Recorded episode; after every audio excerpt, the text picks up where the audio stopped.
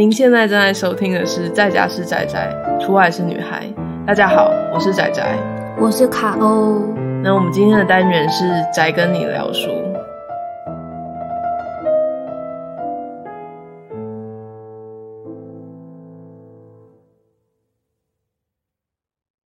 如果要讲年度的话，我后来发现我的证词是今年看的。这个我在直播上讲过一万次，结果我发现我没有录。有吧？我猜应该是之前三十天书单的某一集，对不对？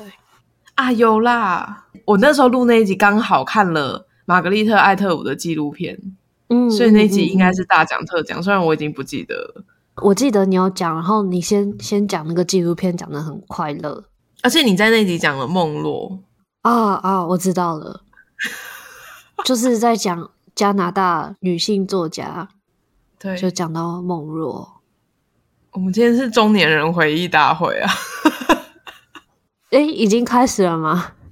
可以从这边开始吗？还是我们需要一个正式的开头？就是中年人回忆大会。我们今天是要来讲二零二一年的年度书单。我去年的记录习惯其实还很差，就是我会一直想记录，但我没有，有时候没有真的记下来，所以基本上是我记得的书里面排名啊。而且我又很喜欢在图书馆乱借书，就是用那个即时阅览，所以那个不会有记录。好像是诶，我记得我去年一月开始有想要，就是稍微做一些读书的记录，然后大概记到七八月吧，比较有在记，然后之后就没有了。就是我记在噗浪上面嘛，所以有一些书是我过去爬一下之后。再挣扎一下，这本书到底要不要放进来？最后可以选出十本书，然后这十本书有有几本其实是我后来才发现，哎，我有看过这本，而且我超喜欢的。我还想到一件事，嗯，你还记得我们之前有试着想要用那个 Google 那个把我们两个看的书 记下来吗？那个 Google 表单，天哪！就是翟本桥的图书馆，所以有很多地方其实都有记，可是其实不记得。就是忘记了要去记这件事情，耶，好可怕哦！我觉得我们今年可以互相激励一下，就例如说一月底，我们可以就是列一个清单，嗯，说这个月看了什么书，然后不用评论，这样可以吧？这样压力应该很小。交换大会，OK 啊！记得书名，你可能还是可以拼凑出一些你当时的记忆。可是如果你没有记下书名，就什么都没有。对，但是我现在觉得说，那如果只记这个的话，没有记就是我个人短评的话，会不会这本书对我而言没有任何感觉啊？过了很久之后才发现，哎，这本我有看过，那到底是什么什么故事？我就会忘记。可是我觉得，如果要记个人短评，我们一定很快就放弃。但是，但是我要说，就是现在大概是一月底的时间点嘛，在录的这一集的时候，今年因为。一开头，应该从去年底开始就有一个读墨的马拉松。我从这个马拉松开始就有试着做一个自己的清单，到目前为止，这个清单是有在继续下去的。那我不知道 会持续到几月，所以我觉得你刚刚说就是每个月互相交换看一下，是蛮不错的点子。短评你自己记在 Notion。要跟人家交换会有个压力，然后如果你来不及写短评，你可能很就会放弃。对对对，所以交换看的时候可以只有书名跟自己 maybe 星星吧。虽然我们上次有聊过，就是我们的那个评分的标准很不一样。你就是好人呢啊！啊，可是我觉得那是因为我我不会去看我想给很低分数的书，就我可能在前面就。放弃了，我不太会放弃，除非是真的他写的很烂。就如果是剧情或什么让我觉得很不适，我还是会把它看完，嗯、因为我会想知道到底最后怎么，啊、他这么讨厌，那到底最后怎么了？我觉得我会给到一两颗星的，都是那种我觉得他还是不要出书好了的这种东西，好残酷哦。呃，就。以我们刚刚前面闲聊的那个书为主好了，我只要觉得他的那个想法在里头，然后他他的书写是流畅的，然后内容是有东西的，我都不会给到三颗以下。通常一两颗的，就是我我前面就会放弃了。我有给过一两颗的吗？好像有有有啊有啊，嗯。对，可是我通常也是，就如果我觉得那个书里面有一点有趣的东西，但我没没有很喜欢，我也是会给三颗啊。只是我记得你连三颗都很少给，嗯、我还是有给了。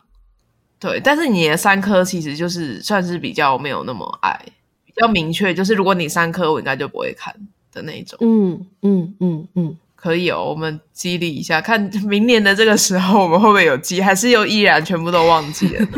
不行啦，我们要有点信心。我们刚才还讲另外一件事，就是我们应该把宅跟你聊书所有有讲过的书做成一个书单，比较好查。是大工程，你好累哦。没有，我们之前其实有尝试过，你记得吗？就是刚刚讲那个宅本桥图书馆，好像做了两集吧。我印象中是我们除了讲过的书之外，额外在读的书，诶，是不是啊？啊，额外再读的书也有，但我们有另外一个分类是每一集的讲了什么。我记得好像做了两集还是三集而已，就觉得啊好累哦，因为后面还会放 AP 呀、啊。哦，对对，但真的好累，是到底是多累？你赶快收纳一些收纳嘛，就是赶快养一群脑粉来帮你做这件事情，努力对。对，哦，就是会有人有那种在自己会在下面帮忙整理时间轴那样的，嗯，对对对对对，就超爱的那种。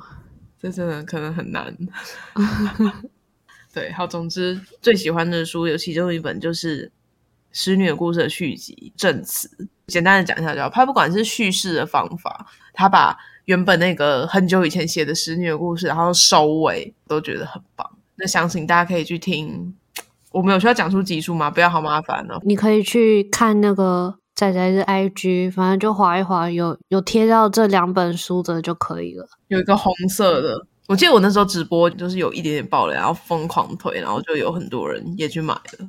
啊，好像有，因为就真的是太爱，那时候刚看完的那个感觉，真的是觉得哇！哎，那那些有买书的人，你们看完了吗？请回报一下。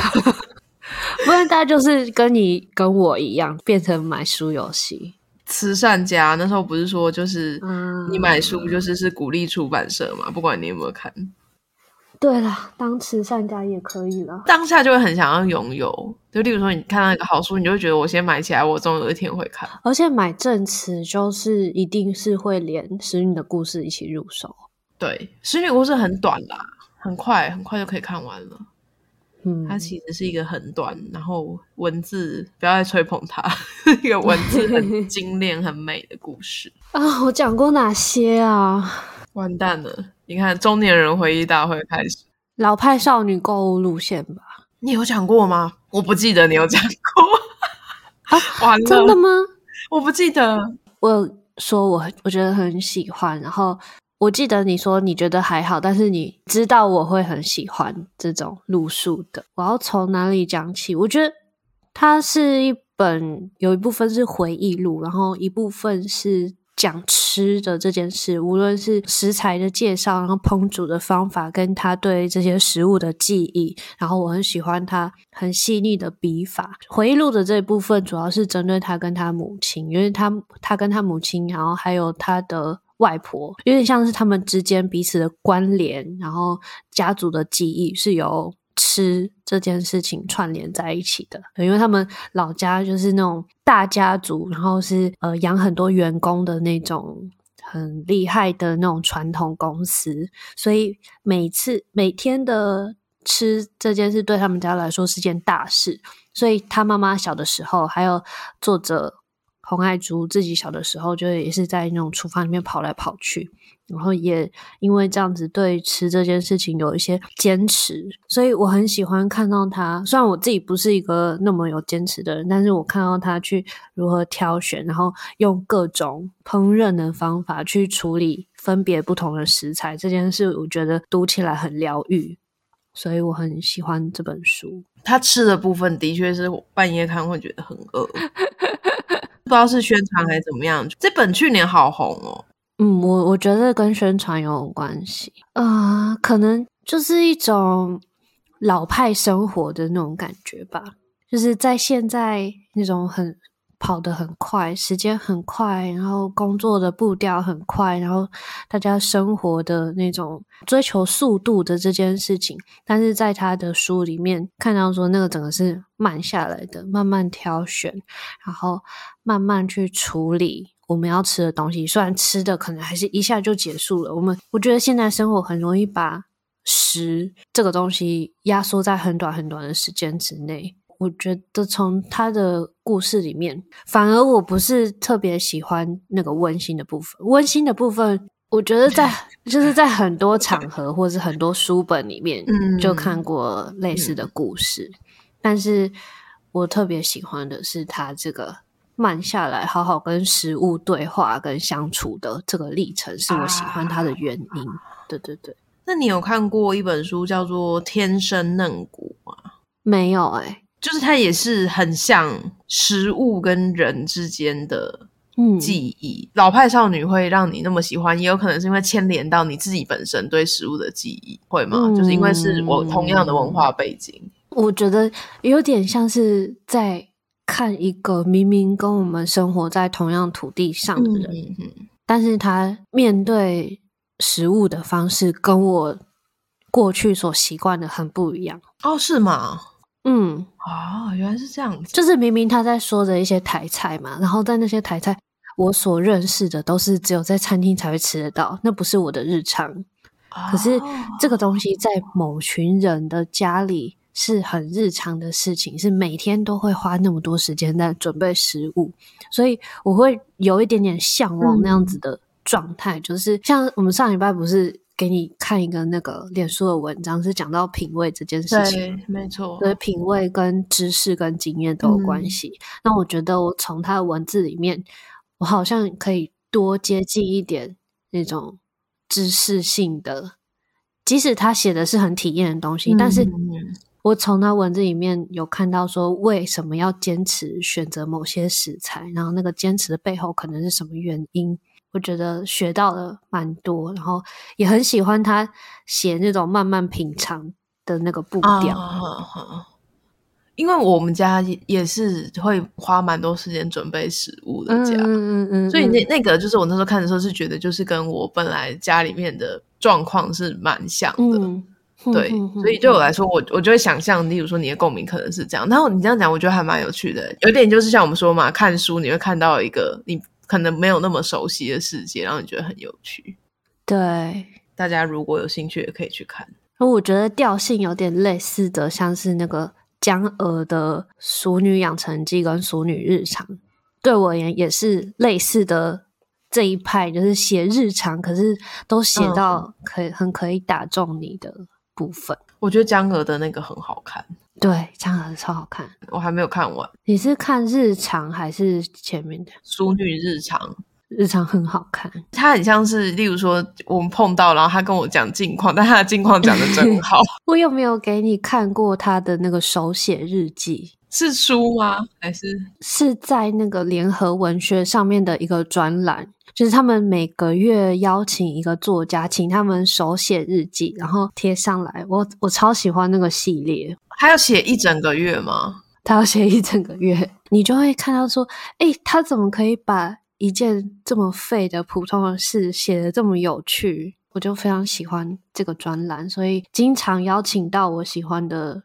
作家来写，像江娥有写过嘛，像洪爱珠有写过，然后有一些作者是我看了那个专栏之后，我才认识这个人，然后我才会才去找他的作品，或是这个人推荐的书来看，也找到蛮多好作品的。我很喜欢这种把日常写得很。很有趣的人，其实很难诶、欸。你日常有人就觉得说啊，我又这样过了一天，可能就只是倒在家里，或者是跟猫玩还是什么。但他的跟猫玩就比你的跟猫玩讲的有趣。没错，然后就上次我们讲费曼也是嘛，我们就喜欢这种把生活过得很有趣，嗯、或是可以从生活中获得很多想法的人。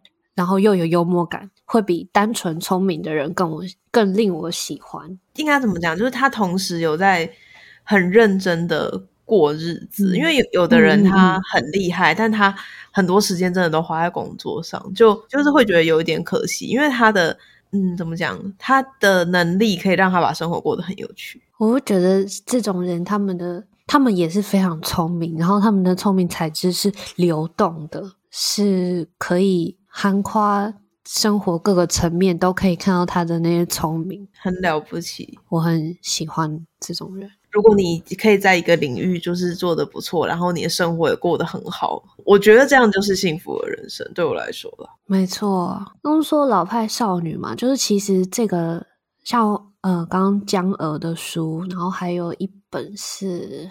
那个瞿欣怡的书也是在讲吃的这一类型的书，其实我有好几个都很想要把它放进来，但是我又觉得，诶，他们的调性有点像，所以在我去年自己列的十本书里面，是先有老派少女，嗯，作为这个类别的代表吧。我们可以做一集宵夜书单，看了会很会饿死。因为他们有时候他就是在讲他怎么弄那个东西，或者他吃的时候是用什么样的方式吃，然后你就想说哇，我现在自己在家，然后家里就是只有那种，例如说面啊跟简单的肉，是要怎么弄出他那个东西？嗯，没错。你的那十本书里面为什么没有列莫斯科绅士？你不是去年看的对不对？你是在之前看的吗？前年看，但是去年有再看一次。我好像是去年看的。莫斯科绅士也是一个。他把他的生活过得很好的一个人，嗯嗯嗯，嗯，这个有讲过，我超级有印象。我们之前也有讲过，而且就一个喜欢待在家里的人来说，我觉得他的生活真的是 非常的厉害，是很理想的隔离耶。对，就是虽然他不不是不算是自愿的，嗯、这本也讲过了。完了，我要再弄一本。等一下，我想一下。算了，我没有生活的，就这样，我要切断。好，没问题，我也没有了。好，我想我想来推一个，就是我们之前没有讲过的书，有一本书叫做《树冠上》，我叫你买的。我跟你说，你回台湾赶快去买，很好看哎，超级好看。我觉得它是像种树一样，然后一层一层的去叙述它故事里面的角色。他在树根的时候，他先叙述之后会出现在故事的每一个人单独的故事，然后到树干之后，他们会开始因为一些原因，他们的人生可能会。慢慢的缠绕在一起，然后就像那个树这样盘根错节，然后最后长成一棵很大的树。嗯，我那时候买了之后，就是先看了一次，然后我因为要讲嘛，就是要讲年度书单，可我觉得我已经过了一阵子了，我有点不太确定我有没有办法再叙述这个书的内容。我本来是想说，我就先看一下树根，因为那本书很厚，嗯、那本书好像对啊六百多页吧，然后它是它的六百多页是很大的六百多页，因为那本书是。那个开本不知道是多大，欸，十八开，我看到这虾皮上有写，又很多页，然后又很大本，它的字也没有特别大的书。可是我在重看树根，就是看完每个人的故事之后，我还是又忍不住，就是想要再去一下他们相遇的时刻，所以我就把它又看了一次。嗯，好想看呢。哎，我之前在那个东京的成品有看到这本书。我上次有贴给你看吧，好像有有有有，好贵，多少三千日币吧，两千九百多，买不下去。日本的书是不是真的比较贵啊？整体而言是不是？啊、呃，整体而言，文库本是便宜的，但是瓶装书就稍贵一点，大概一千六到两千左右。其实也还好，一般一般的瓶装书啦。他们那个看书的文化很好诶、欸，就是。文库本真的是很常在外面看到有人在看。对对对，我之前都超希望台湾很多书都出文库本，真的超方便的。像这个树冠上，你知道躺在床上看有多重吗？树冠上大概要分成三册吧。我觉得至少要小本一点，因为它的那个拿是没有办法单手。嗯嗯，嗯，嗯，嗯，你知道有一种是可以把书就是让它不要关起来。有有有，那个对，那个应该放不进去吧？对，对啊，就是我我想看到有去问他们会不会出电子书，然后他们就说不会出啊。肯定的吗？太痛苦。对，好像是肯定的啊。他这本很适合出电子书，哎，对、啊，这个跑马拉松，你看这本应该就其实也不一定。我看第二次其实蛮快的，我记得我第一次看看了半个月吧。啊啊！我刚刚讲这本书在讲什么？这本书就是它基本上是在讲环境啦，他他是想要讲就是关于树、关于环境的故事。然后你在看前面的每一个角色的时候，有的一开始其实你看不出他跟树的关联。嗯、然后这些角色大部分都是移民，他有从各个地方来的移民。啊、我觉得就算你是把每个故事分开，前面那个树跟每个人的故事分开来看，也都是很棒的作品。然后他他可以就是非常巧妙的在后面把它合在一起。他们因为某些原因相遇，碰到这个就是关于保护树这件事这个活动的事情，到最后就是他汇在一起，然后给了你一个很真实的结局。我觉得很厉害，而且他不但就是很会写人的故事，他写植物也写得好好。而且我我看那个介绍，好像说这个作者他是有。他是有物理学的背景，对，他是一个学者，太厉害了吧？他会介绍不一样的树嘛，嗯、他会很详细的去写那个树的背景什么的，那个也写的很好。嗯嗯、然后他写人，单纯是人的故事也写的很好，我觉得真的是很厉害。翻译也翻得很好，我觉得翻译没有就是不流畅的地方。嗯嗯，嗯因为有时候你翻这这种书很容易中间就是他那个翻译的感觉，你就会觉得很怪。确实，可是这本的翻译很美，可以买，大家赶快去买这本书。树冠上是不是也是施清真翻的啊？我看一下，有这个印象。对，那我就来推另外一本，我超级喜欢，也是他翻的。啊，嗯，对，就是《十倍人》这个短篇小说集。那我觉得蛮能呼应到你说的，呃，你说的是树嘛，但是这本这本书里面的人跟人跟人互动的对象，或是作为参照的对象是动物，或是大自然界。我很喜欢这种自然跟人，然后中间虚虚实实、有点魔幻的那种故事。嗯，我很喜欢，所以如果你喜欢树冠上的话，应该也会喜欢这本。然后它是呃，这个作者叫做安东尼·杜尔，我认识他是因为去年底听那个吴明义的演讲分享会，就是他最后跟那个书评家在对谈的时候有聊到这个作者，然后我就去查他的作品，然后就。目前买得到的电子书的大概就是这本《十倍人》跟另外一本类似像是手记的作品，什么《罗马四季》的，然后我就买了。然后我看到第一个，它里面是忘记是几篇故事，但是我看到第一篇故事之后，我就超级喜欢的。嗯嗯嗯，呃，所以每一篇故事呢，都是人类跟他身边的其他人类。跟动物的一些互动故事，然后很有趣的是，他故事中的这些主要的角色都是有一点点离群所居的那种人啊，是比较能感应，也不是感应，比较擅长跟自然界互动的人类。然后他可能会面临一些文明世界来的一些很直接的。冲击，或是直接的对他抛出一个问题，让他去思考他的他的生命的意义，或、嗯、或是跟自然界的关系。这两本的确是可以对照。诶，如果是这样子，嗯、因为年兽跟我说很好看，我就马上买了，但我还没看。这本我真的好喜欢，我看一二三四五六七。八个八个故事，嗯，然后读完之后都会让我印象很深刻，就不会觉得说哪一个故事跟哪个故事中间好像哦，嗯，每个故事都会，我觉得都会带给你心中一些想象或是涟漪，然后我觉得他把场景描写的让你很容易去想象，然后那个又有一点神话感，那但是那却。是确实存在的一个生态场景，对，我喜欢。嗯，我看树冠上也是有这种感觉，就它中间有一点点好像是奇幻的成分，嗯、但又不是，就是感觉也很是自然，真的有可能会发生的事。对，没错，我觉得很美，推荐看。我等下就要去看，不行，等下还有事。讲到短片，那我来推一个觉得很喜欢的短片，但这讲过了。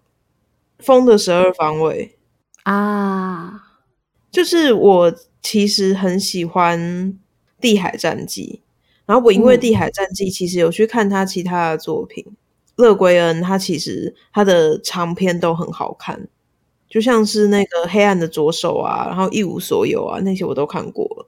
我一直没有看他短片，好像是你是你推我的吗？是你跟我说你觉得可以吗？是我对，是我。然后我就去看了，我觉得好厉害哦。嗯，《风的十二方位》里面有很多短片，都是后来有发展成长片，或是他用那个长篇在写了后续。嗯，然后你就会觉得就是。很像挖到宝藏，因为你就 又在看完，你以为那个故事已经结束了的时候，你又在看到新的故事。然后也有一些是他平日的发想，嗯、每一篇前面都会写说这个故事一开始到底是为什么，他为什么会写这个故事啊？是因为一个杂志的邀稿呢，还是因为他跟他家里小女儿的某一段对话给他一个灵感？嗯、然后那个灵感最后就长大成一个故事，感觉是很像是看到了一个那个。种子就是开成花的过程，因为你看着他这样写，啊、然后你在后面再看的故事，要说哇，他怎么能从这个事情想到，嗯，后面这样的事？嗯、我是就很喜欢看奇幻文学的，所以这本就是我看完之后就觉得深受感动，嗯、真的就是你看《地海战记》的人，你能想象里面有一个就是有那个龙的故事吗？嗯嗯嗯。嗯嗯我有点忘，不太确定那本是哪一本了？应该是左手，有个正权的是黑暗的左手吗？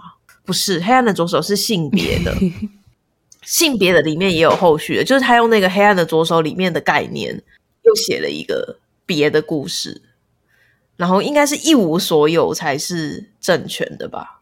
抱歉，我已经就是真的老人，很久以前看的。然后他关于那个正权，他在里面也有一个短片是在讲。就是类似这样的，但你不会觉得说你看过长篇之后，你就觉得那个短片怎么你看过了，就也是像刚刚卡欧讲那个十倍人，嗯、你每个故事你都会觉得是一个不一样的故事，但是因为你曾经看了那个之前那本书，然后你在那个世界过一段时间，你就会觉得说那是一个来自于那个世界的故事。嗯嗯嗯，觉得哇，好好看，勒圭恩真的好厉害，真的好厉害，他就是说故事的人啊。嗯。你还记得有一个是他的小女儿，好像在拿了一个盒子，问他说：“那个盒子黑暗，就是盒子里面有什么？”然后他就可以想出一整个故事。对，我觉得超级厉害，而且那个故事好好看。嗯嗯嗯，好，所以我就要我要来回应你的，你要接我，对不对？好，对，去年也是乐归恩，然后我最喜欢的。他的作品，因为因为其实一直被你推地海，但是我一直有点神仙，你知道，因为他一一次要好多本，我还在等读墨什么时候要给我开奇幻嘛，到时候我一定会去看他，然后还要看迷雾之子，我一直在找借口，我要等。为什么不开啊？读墨我看一下奇幻嘛，他卡丹奥这个已经讲一年了吧？对，好像是诶、欸那那下次就是那种综合马，我就当奇幻马来跑，我就先来立个 flag，一定会跑去看别的书。不习惯奇幻，你要进去那个世界太久，嗯，会有点那个，对不对？会疲乏。对，但因为我真的没有很投入在里面过，所以我也不确定我会不会觉得疲乏。风说不定，说不定那是我我的我也很喜欢的东西，哈、嗯，对吧？像嗯。呃要讲的这个，我把它列在我的十本书的书单，是勒圭恩的转机。嗯嗯嗯。然后，呃，它跟《风的十二方位》一样，也是短篇小说集。但是，它这个短篇小说集的主题，他们为什么会被聚在一起的原因，就是它设计了一个奇幻的设定。当人在等待转机的这个空档，有一个。去异次元旅游旅游的机会是可以当做这个转机过程当中的一个打发时间的方法。然后这本书就是他去写下主角去各个不同次元旅行的游记。每一个次元，嗯，都是架空的嘛。然后每一个设计都很完善，或者是说，我觉得他设计的点到为止，他不会。做出更多更庞大的设计，而是够符合他想要讲的这个故事内容的刚刚好的大小。所以我我觉得那个刚刚好的大小，他拿拿捏的非常巧妙，我很欣赏这个做法。对，呃，他设计这个次元的方式就是。我刚刚说觉得恰到好处嘛，就是它不会大到说它最后没有办法把它收尾，也不会说小这个格局小到说啊，你觉得这个设定到处都有，满地都是，嗯呃，甚至他每个十几篇不同的游记里面，每一个去的地方都是真的很像全新的体验，所以这是我很喜欢这部作品。那《风的十二方位》。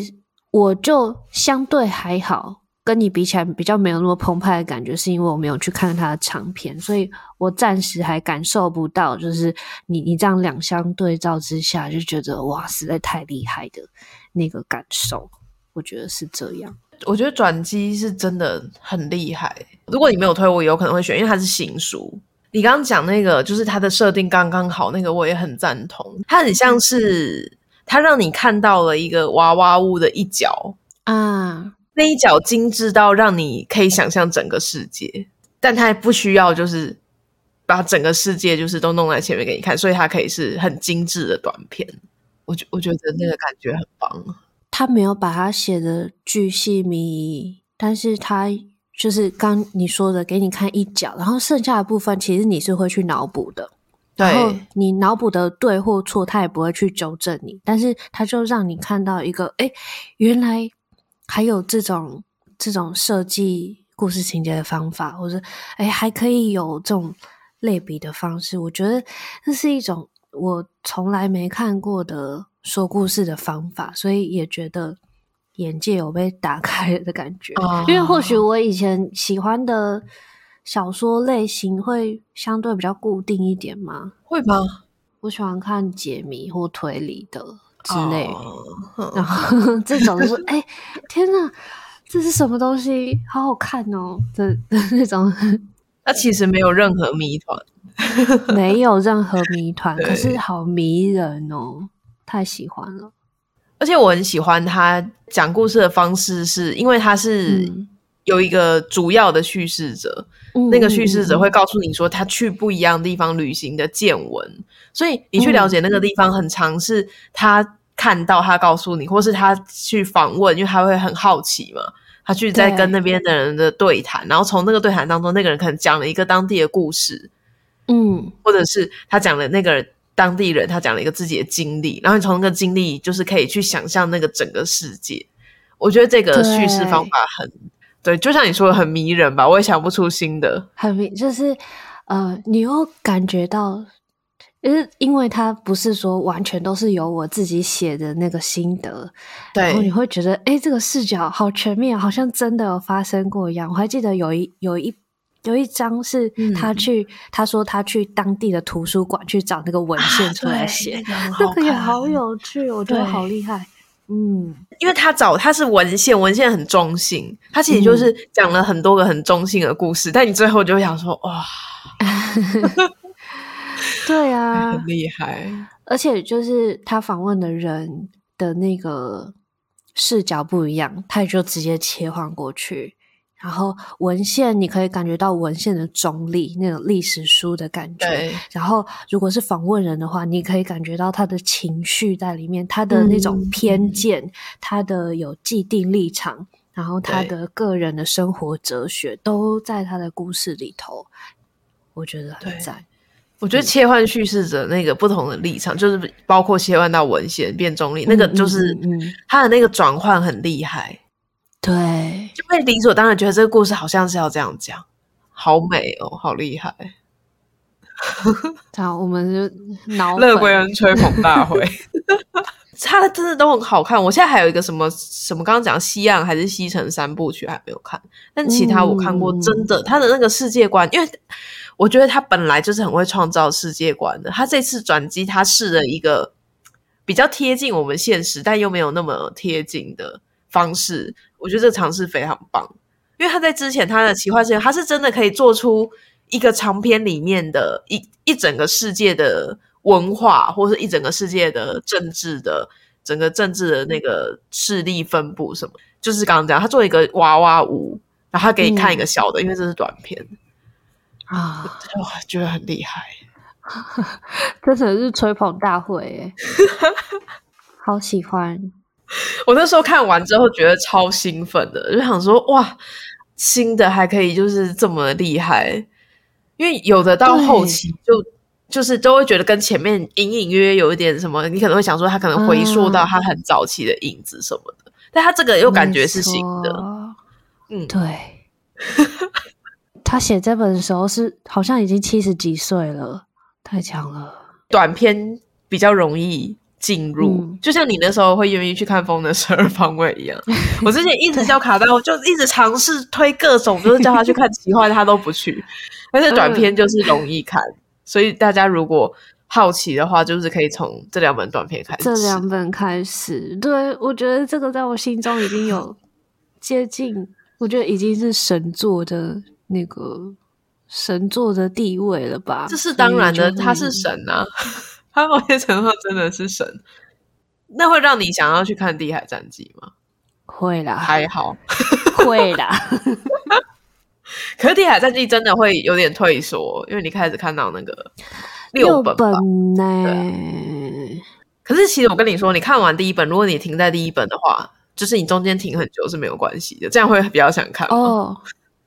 可能会，嗯吧，因为第一本。严格来说是宫崎骏的《地海战记》第一本的故事。严格来说，但是不严格来说，就是不要把那个作品当做是。其实不一样，就是它其实是有一个断点。但是我我不太懂宫崎骏的那个它是什么意思。但反正，嗯，第一本是可以改编成电影的。OK，对，只是可能还没有改编这样。嗯，对，可以试试看。我我懂你的意思了。对。下一个马报是什么？我我都没有在跟，我还敢期待啊！